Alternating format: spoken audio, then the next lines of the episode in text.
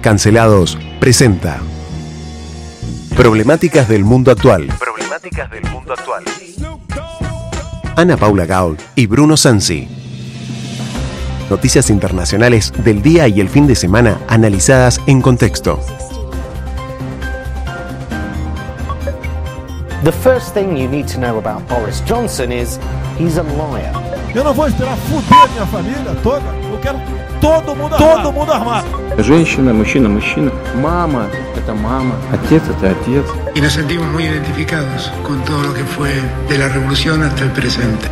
Mr. Speaker, I want to apologise. He's not apologised. He's sorry because he's been caught.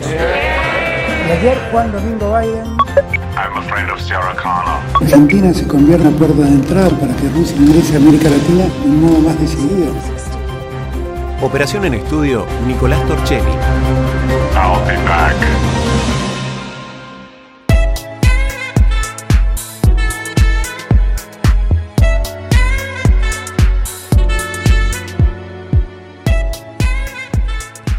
Buenas tardes, querida audiencia. Nos encontramos en una nueva emisión de Problemáticas del Mundo Actual. Hoy, lunes 31 de octubre, Halloween, así que tenemos noticias de terror que nos llegan de todos lados del mundo. Terroríficas. Terroríficas, que ya las vamos a ir desarrollando. Pero quiero darle la bienvenida a mi compañero, el profesor Bruno Sansi, que se encuentra junto a mí. Muy buenas tardes, Ana Paula. ¿Cómo va, Bruno? ¿Todo bien? Espectacular. Y un saludo especial a Lucho Santana en la operación técnica. Grande Lucho, como siempre. Así que, qué movidito estuvo el fin de semana. Noticias por todos lados. Noticias de todos lados que ya vamos a, a ir tratándolas, pero ¿te parece que arranquemos por la primera? Dale, ¿a dónde nos vamos? Nos vamos a una noticia bastante carioca, al resultado del balotaje de Brasil, que bueno, como ya habías anticipado en allá por el 14 de octubre. El 14 de octubre dimos el cálculo matemático que según este programa podrían dar las elecciones. A mí me, me, encantó porque escuchando el archivo digo, bueno, ya podemos poner el puestito y, y a empezar ver, a, a, cobrar, ¿no? Un currito. Vamos ahí. a recordarle a la gente qué dijimos. Dijimos que ganaba Lula y por qué porcentaje. A ver. Sí, Todo indica la, que va a estar muy peleado. también están medias confusas, como que no se termina de definir o, o, de, o de, arrojar un, un candidato firme de, de, bueno, si fulano y Mengano van a balotage, gana Bolsonaro, gana Lula. Como claro, que no acá, hay nada claro y puede pasar absolutamente cualquier cosa. Sí, Ese acá quedaron Lula y Bolsonaro nomás, pero, como vos decías, en las encuestas fallaron. Mm. Eh, fallaron porque daban a Lula ganador por 15 puntos y ganó solamente por 5. Y en primera vuelta lo daban ganador. Sí, sí, así que y en esta segunda vuelta va a estar muy, muy peleado. Todo dice que la lógica matemática va a dar ganador a Lula desde mi cálculo por dos o tres puntos. Va a dar ganador a Lula desde mi cálculo por dos o tres puntos, pero eh, realmente está muy, muy, muy peleada la cosa. Dos o tres puntos, decía. Sí, yo dije dos o tres puntos como mínimo, pero la parte del mínimo la saqué porque así queda mejor, ¿viste? Queda como así, que. Así queda como más exacto. Sí, queda como más exacto. Y ese era el cálculo que yo había hecho charlando con los chicos justamente y analizando. Eso te iba a decir, analizando las estadísticas y, y las noticias. Y bueno, y vos más que nada más que ninguno de nosotros, por ahí tenés más contacto porque has vivido en Brasil, conoces la población, el régimen. Sí, y cómo se estaban desarrollando las cuestiones. Recordemos que originalmente las encuestadoras daban ganador a Lula en primera vuelta por 15%. Nosotros pensamos que no era cierto y después a medida que fueron sucediéndose los hechos, que se bajó Simone Tebet, que apoyó a Lula, pero que sabemos que el electorado de Simón Tebet no es un electorado lulo dependiente, digamos, y eh, como se fueron manifestando las cosas, para mí era eso, le erramos por dos centésimas. Sí, porque más. Lula ganó con el 50,90% sí. y Bolsonaro 49,10%. Le preguntamos esta mañana a nuestro queridísimo corresponsal, el profesor Jairo Fernández. Bueno, me llamo Jairo Fernández, vivo en Pernambuco, Brasil, y acá les cuento que se terminó. Se terminó las elecciones en Brasil con Lula como ganador de las elecciones como presidente del país. De nuevo, la vuelta de Lula. Bueno, fue una, fue una dura pelea, ¿no? Una dura pelea ayer, el domingo, con 60 millones de votos Lula gana a Bolsonaro con 50%, 50.2% de los votos válidos. Y ahí tenemos la diferencia de uno o casi dos puntos percentuales ¿no? este, de, una, de una victoria muy dura, de una campaña muy dura, de un proceso muy duro. Duro por todo lo que representa Bolsonaro y de todo lo que representó Lula en el pasado.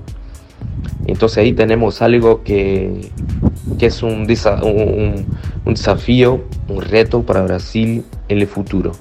Bueno, ahora se pasó más de 12 horas, 14 horas más o menos de resultado final y Bolsonaro no dijo nada, nada todavía.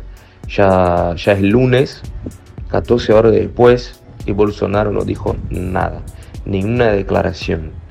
Y hay noticias que los apoyadores de él están ahí en las carreteras, están cerrando las carreteras como protesta.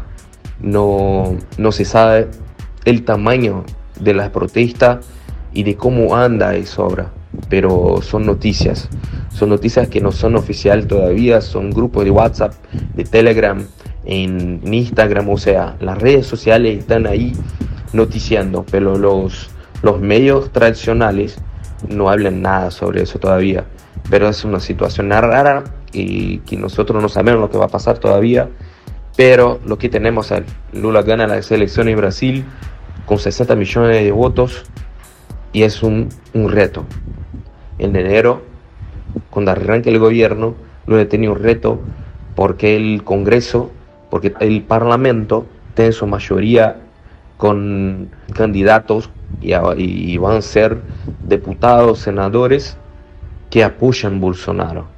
Entonces hay una fuerte oposición a él que, vamos a ver lo que va a suceder en el futuro, para el 2023 adelante. Bueno, les agradezco el espacio y les, les envío un gran abrazo.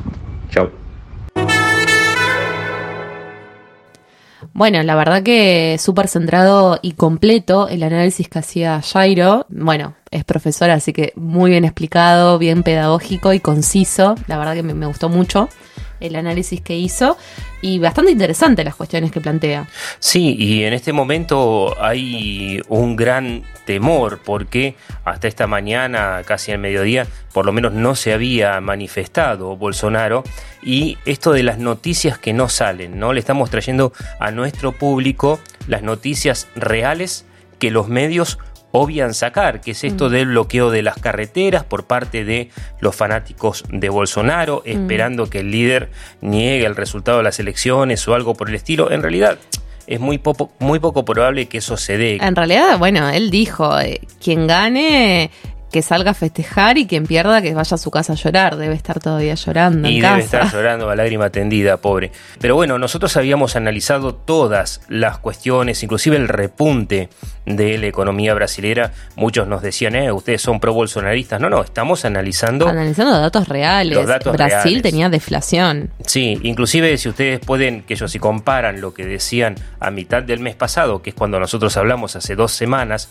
lo que decían los otros noticieros internacionales, eh, creo que fue acertado nuestro análisis y eso demuestra que el equipo que tenemos es de gente seria y que no es que solamente transmitimos noticias, las vamos a buscar, las analizamos, somos lo más objetivos posibles. Algunas cosas dentro de este marco de objetividad son predecibles, algunas, no todas, y obviamente nos equivocamos un montón, pero esto que, dice Jairo de que quedó el Parlamento, tanto la Cámara de mm. Diputados como el Senado con mayoría bolsonarista, son noticias muy malas para Lula eh, y, lo que sí te digo, hay una cuestión que Argentina por ahí no entiende, que tiene que ver con esto de la crispación política local y cómo se manifiesta en Brasil, porque parece ser que nuestro gobierno está recontra contento porque ganó Lula, así lo manifestó.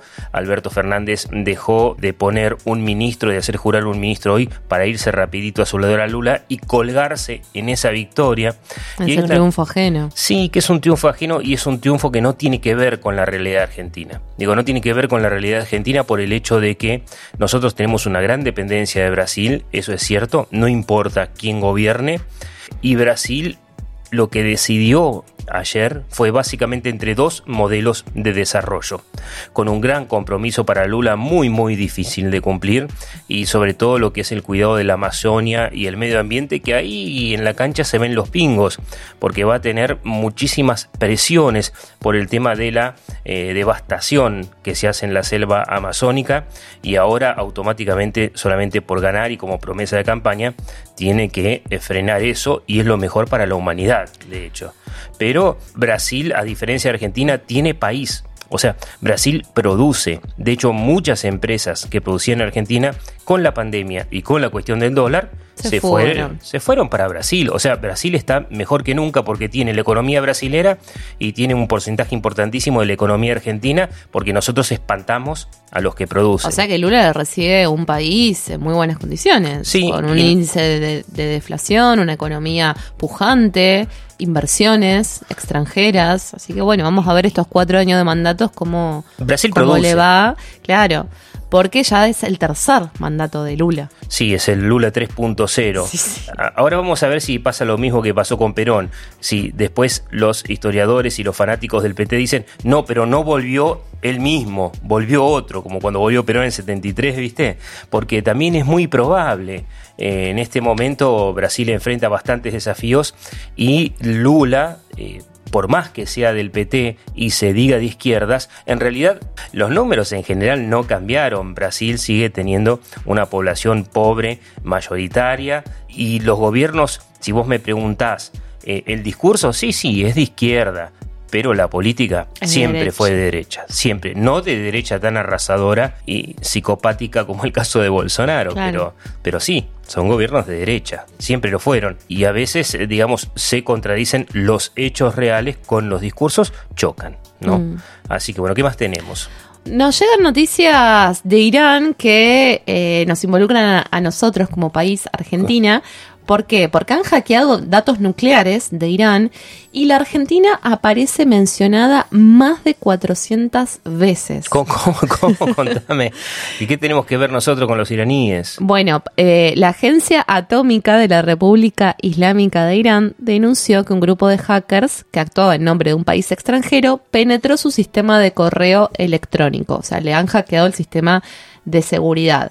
Están eh, mandando estos archivos por Telegram, por esa red social que parece segura. Sin embargo, eh, los archivos son muy peligrosos porque una vez que los abrís están infectados de virus y te dañan el sistema operativo por el cual lo abras.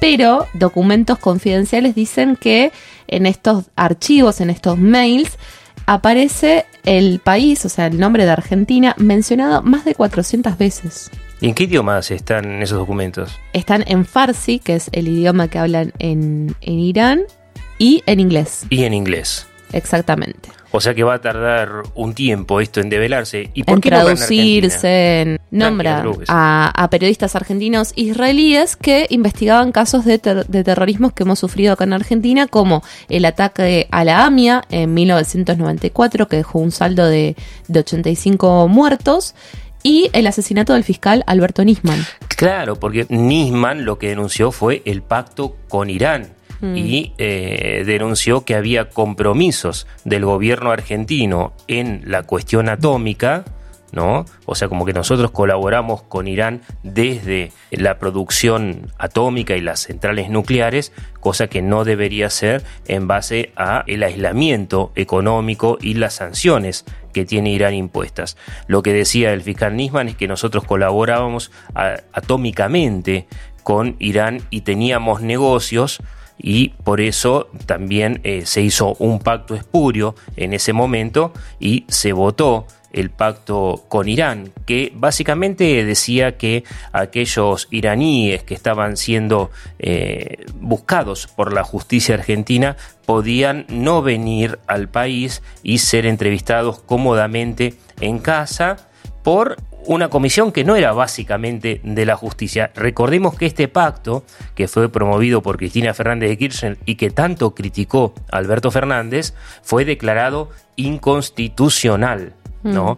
Eh, así que, ¿por qué? Porque era una injerencia del Poder Ejecutivo en la justicia argentina. Y ahora están apareciendo el nombre de Argentina, no sabemos exactamente en qué contexto, pero si aparecen oficialmente es que hubo por lo menos negociaciones más allá de si se llegaron o no a buen puerto. Y bueno, y en varios de estos documentos, los iraníes se muestran interesados en conversaciones con funcionarios eh, argentinos de la administración, tanto del gobierno de Cristina Fernández de Kirchner como de Mauricio Macri y del actual presidente de la República, Alberto Fernández.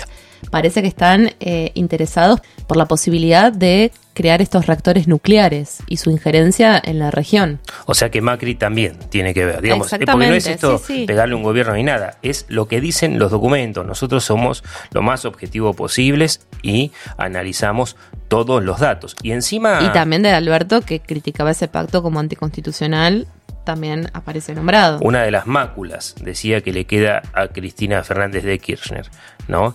Contame qué más está pasando en Irán, porque en este momento está revuelto, súper revuelto. Mira, en Irán la verdad que está pasando de todo, porque mientras el presidente, que celebró sus 83 años, salió a festejar y a desmentir sus rumores de, de muerte que andaban circulando, eh, hay una revuelta todos los días. Ya venimos tratando desde septiembre las protestas que vienen surgiendo a raíz del asesinato de, esta chica de Mayameni, eh, por el tema del uso del hijab.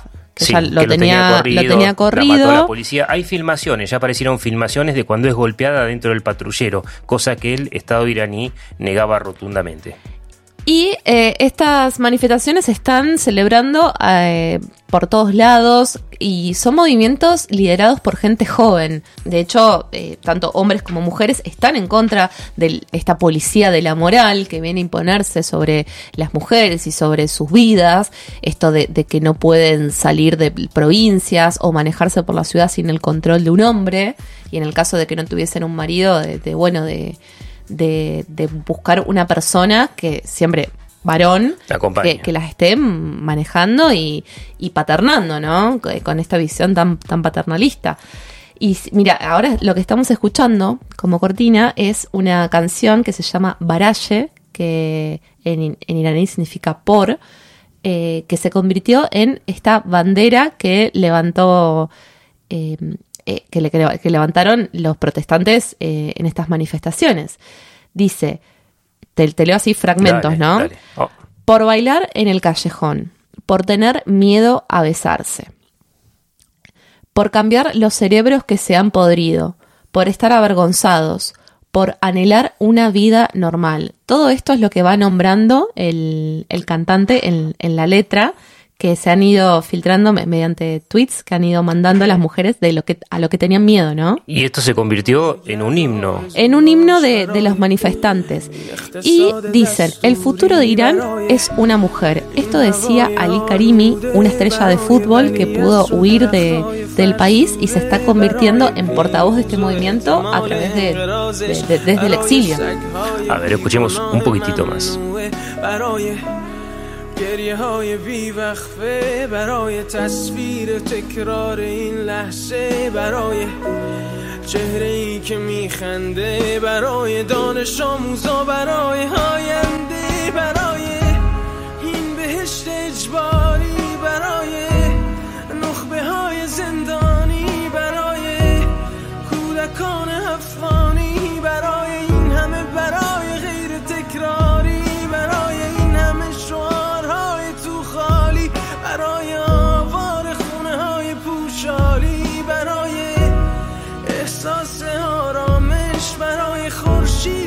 شبای طولانی. برای غرص های حساب و بیخوابی برای مرد میهن آبادی برای دختری که آرزو داشت پسر بود برای زن Estábamos escuchando esta canción de protesta que ha ganado las calles. Iraníes.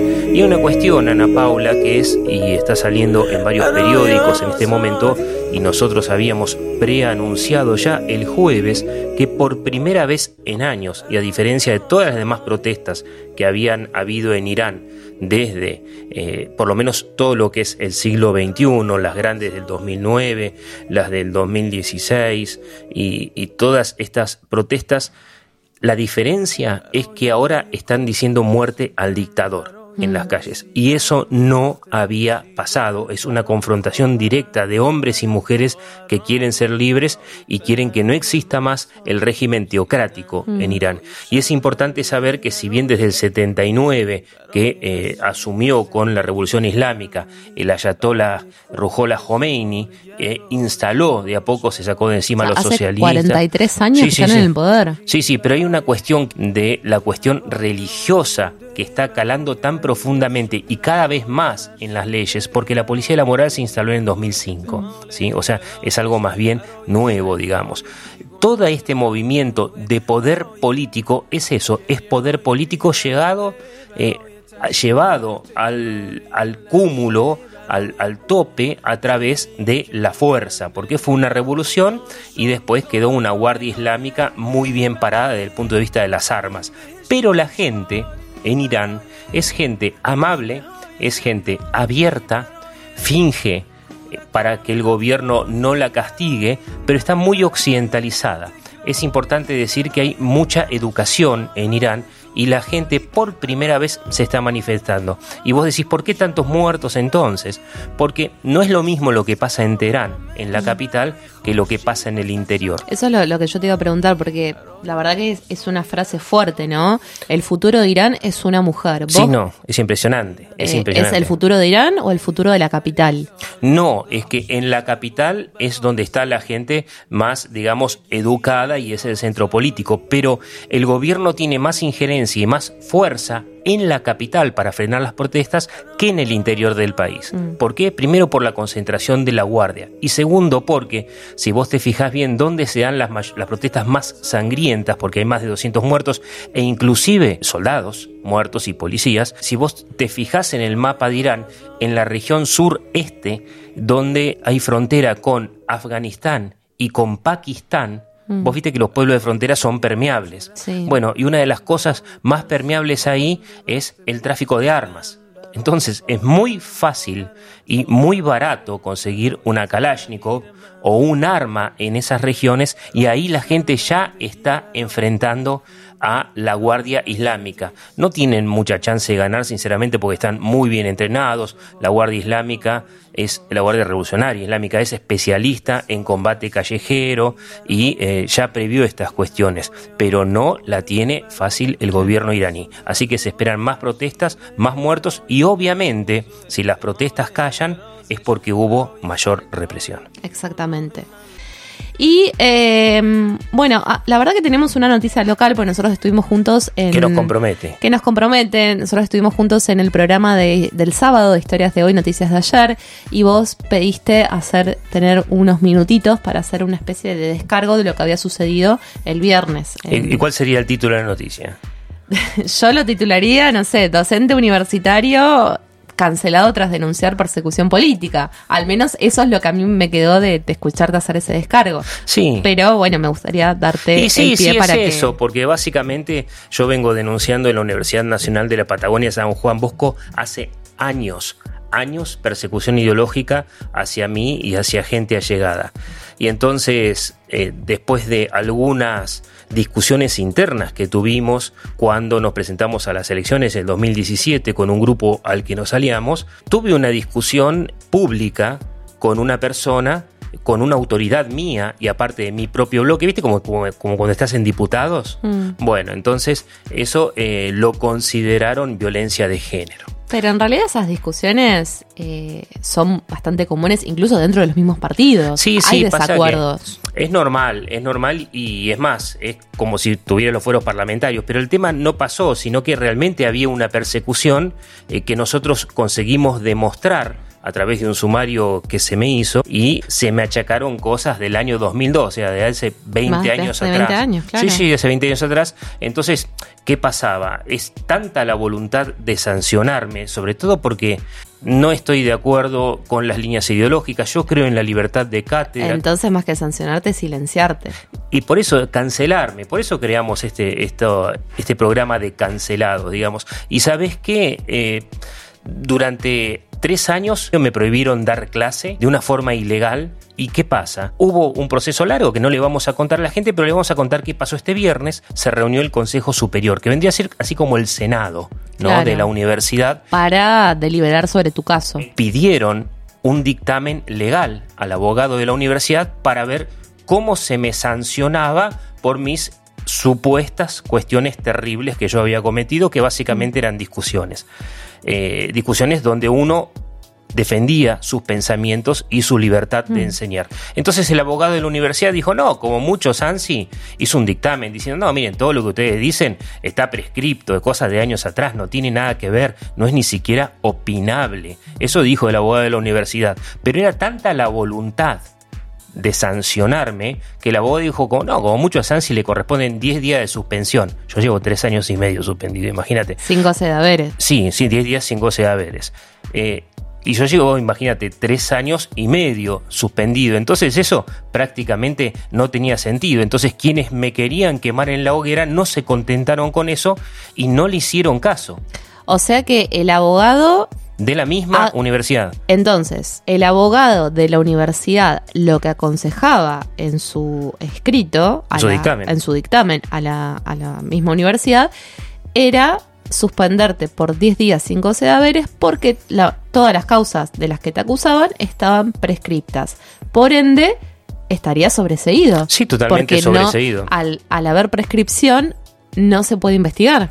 Exactamente, pero ¿qué pasó? Es tanta la voluntad y es tanto el dolo, o sea, la voluntad de daño. La intención. Claro, la intención de daño política que los mismos consejeros, que seguramente deben haber tenido reuniones, lo que se llama la rosca, entre comillas, mm. decidieron sacarme la universidad. Pero hasta el mismo abogado de la universidad. Sin escuchar al, a la sugerencia del abogado. No, no, pero, o sea, es increíble, pero ni siquiera escuchaba al mismo abogado de la universidad que decía, no lo pueden echar. A ver, ¿podemos escuchar un poquito? ¿No me crees? Mira, este es el abogado del rectorado. Pero yo no puedo obviar una norma tan básica del derecho como es la prescripción. Si lo, si lo hiciera como lo hace el doctor Smith, estaría violando la norma jurídica y le estaría aconsejando a ustedes tomar una decisión ilegítima, inconstitucional. Constitucional. Y después me lo van a reprochar porque estaría haciendo un mal asesoramiento jurídico. Lo que ustedes tienen que tener en cuenta, sea mi dictamen o si quieren pedir otro, es el dictamen jurídico porque es el asesoramiento oficial, institucional, que ustedes tienen que recibir, más allá de que no sea vinculante, como perfectamente lo saben. ¿no? Wow, la, verdad que, bueno, también súper conciso, claro y... Sí, él dice que es inconstitucional lo que hicieron. Y que no tiene forma legal de pasar por encima de la prescripción. No, o sea que hacerlo implicaría en un proceso posterior con la justicia perder. Es una cosa increíble, porque que el mismo abogado de la universidad les diga no lo pueden cesantear a Sansi, que el mismo abogado de la universidad haya hecho un dictamen que diga que fue de manera ilegal y a, contra todo reglamento, que se me suspendió durante tres años y medio, es una afronta que no están dispuestos a aceptar, evidentemente, porque es lo que corresponde por las leyes. Hay cosas que son que están bien y hay cosas que están mal. Esto que hicieron es un atropello absolutamente a todos mis derechos. Y obviamente esto pasa después de haber denunciado arreglos internos de la universidad, después de haber denunciado sororidad selectiva, después de yo haber denunciado casos de acoso sexual en la universidad, cuestión que ellos pretenden dar vuelta, y obviamente el abogado de la institución no come vidrio, o sea, eh, está haciendo su trabajo. Y lo que él dijo es que no se me puede sacar. Así que ahora lo próximo, obviamente, voy a ir a la justicia. Voy a hacer dos cosas. Primero ir a la justicia Y segundo, empezar a preparar mis clases y disfrutar del espacio que amo, que es enseñar. O sea que en el 2023 estarías volviendo a las aulas. I'll be back. Bueno, eh, nada, qué bueno que, puedas tener este, este descargo y que, bueno, vamos a ir informando las resoluciones que Sí, con el tiempo, con el tiempo. La justicia demora su tiempo, pero llega. Tarde, pero llega. Hay que confiar. Nos despedimos. Nos encontramos mañana 16 horas en una nueva emisión de Problemáticas del Mundo Actual. Y nos despedimos con Rita Lee. MTV se llama el tema porque habla un poquitito de las cuestiones que hasta hoy circulan en Brasil. Este tema es de hace más de 20 años. A ver. Tem um pé no Penta, o outro em Chernobyl. Quem MTV, quem MTV, no final dos 90 o Brasil. Tem um pé no Penta, o outro em Chernobyl.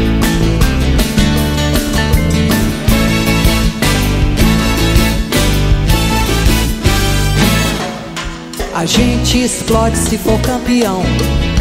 Depois se fode na eleição.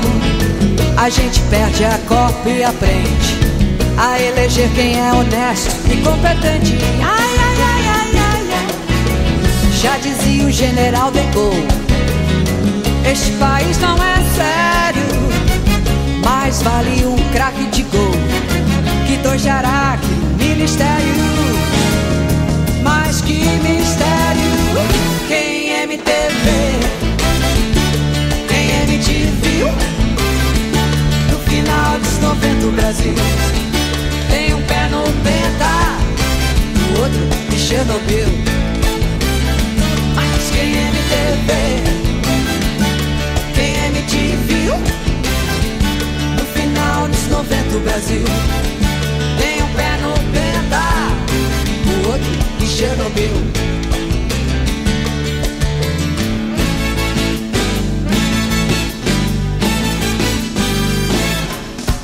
Quem quer trocar a Copa do Mundo por um Brasil sem vagabundos? Chove chuva na terra do sol, chove cartola no futebol. Ai, ai, ai, ai, ai, ai. Fica assim combinado então, se a bola no pé deixa na mão. Que vantagem Gerson vai levar? É nas urnas que eu vou me vingar. Porque eu vou me vingar. Quem é MTV? Quem é MTV? No final dos 90 o Brasil tem um pé no penta, o outro em Chernobyl. Mas quem é MTV? Te viu no final dos 90 do Brasil. Tem um pé no penta, o outro em Chernobyl.